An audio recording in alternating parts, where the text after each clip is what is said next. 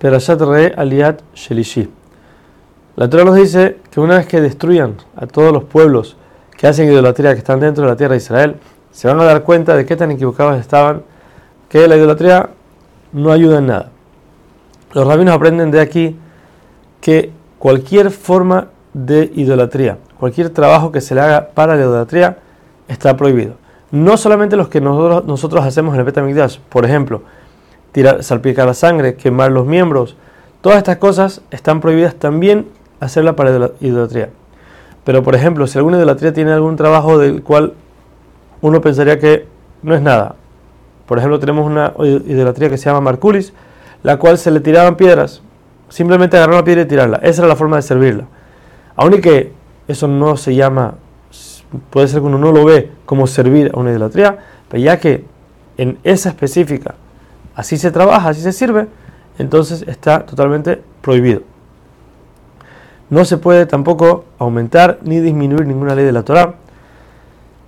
Y sigue Moshe diciendo y les advierte que puede ser que llegue algún profeta en el futuro, el cual va a hacer milagros, va a traer señales y va a decir que Hashem habló con él y le dijo que todos tienen que ir a hacer idolatría.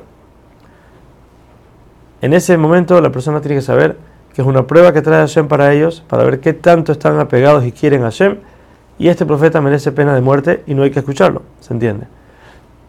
Asimismo, si una persona viene con su amigo, por más cercano que sea, y lo seduce y le dice, vamos a hacer idolatría, vamos a ver otras cosas que no, que no son de Hashem, la persona tiene, está obligado a no escucharlo y a contra él, acusarlo de lo que, lo que quiso hacer, porque quiso sacar a una persona de la Torah, de Hashem, y llevarlo a la, idolatría, y esa persona merece pena de muerte.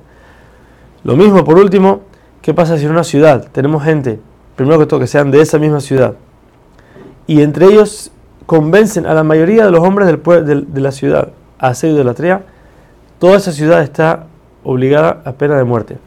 Tanto los hombres, las mujeres como los animales. Hay que quemar toda la ciudad, juntar todo su botín, quemarla y está prohibido construir totalmente esa ciudad nunca.